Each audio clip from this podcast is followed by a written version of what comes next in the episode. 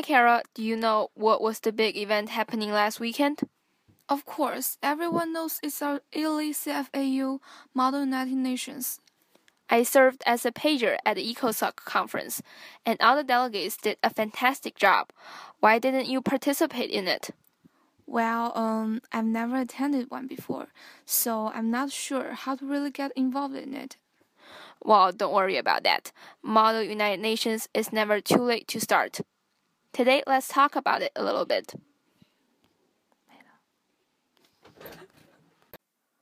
About the history. Model United Nations began as a series of student led Model League of Nations simulations. It is believed that the first Model League of Nations conferences were held in 1923, 20 years before the real UN literally established in 1945. It is dis disputed which was the first Model United Nations conference held in the world, whether it was UC Berkeley or Harvard. But the first conference in China is absolutely clear. It was in 1995 in CFAU, our school. We should be very proud.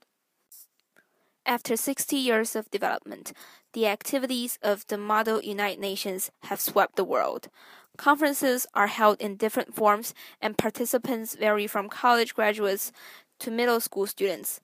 At the same time, the simulation of the United Nations activities is not confined to the United Nations agencies. It also includes the simulation of other global or regional multilateral organizations, government cabinet, international forum, and other organizations or conferences. More and more innovative simulations, such as historical ones like 1814 Congress of Vienna, future simulations like the 2020 Future Security Council, have emerged.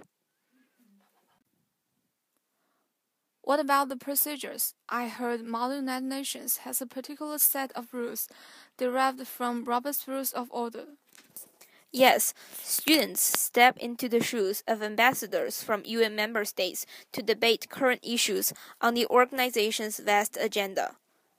Student delegates plot strategy, negotiate with supporters and opponents, and resolve conflicts. Then who will host the conference? Model United Nations are run by a group of administrators known as the DAIS. Each committee usually has at least one chair a rapporteur, and a director. Conferences can be divided into three general sessions formal debate, moderated caucus, and unmoderated caucus. In formal debates, delegates claimed their positions according to the sequence of the speakers list. In a moderated caucus, which is often motioned by a certain delegate, there is a specific topic and a time limit. It is sort of like an organized discussion. In an unmoderated caucus, the delegates informally meet with other delegates and they could leave their seats to talk more free to talk more freely. Also, delegates are expected to submit working papers, joint statements, and draft resolutions when consensus have been reached. The fixed rules of Model United Nations are rather complicated, so we won't go into that today. And you can search online for more detailed information. What can I get from the Model United Nations experience? It is a fun way of learning about the world in this era of globalization. Being globally aware is more important than ever. The Model UN provides an essential feature of the cooperative learning environment. You have the chance to discuss with peers all over the globe. There may be sharp disputes, heated exchanges, or even deadlocks. But through this period, you have gained something that never occurs on the textbook. Ah, I get it. Especially for us CFAU students, it's a great opportunity to learn about the process of international diplomacy. As a member of the Cradle of Diplomats, our perspective shouldn't just be constricted to the domestic issue. We need to place our attention to the entire globe. Exactly. What should I do to be an outstanding delegate? During the sessions, Participants will employ a variety of communication and critical thinking skills in order to represent the countries they stand for. Skills include public speaking, small group communication, research, policy analysis, active listening, negotiating, conflict resolution, note taking, and te technical writing, and so on. Wow, that sounds pretty terrifying. All those abilities and skills, I don't think I can make it. Come on, ease up. These are just theoretical conclusions.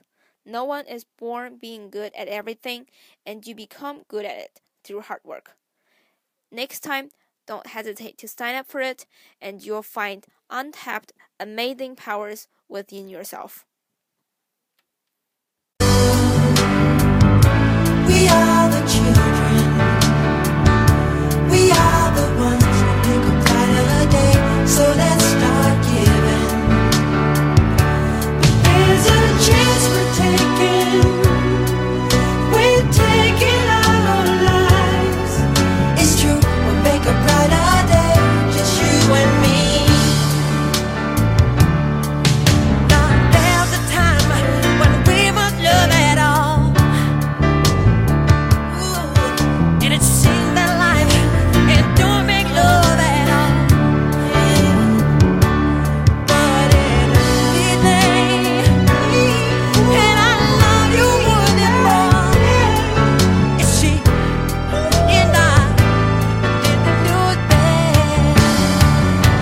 we are.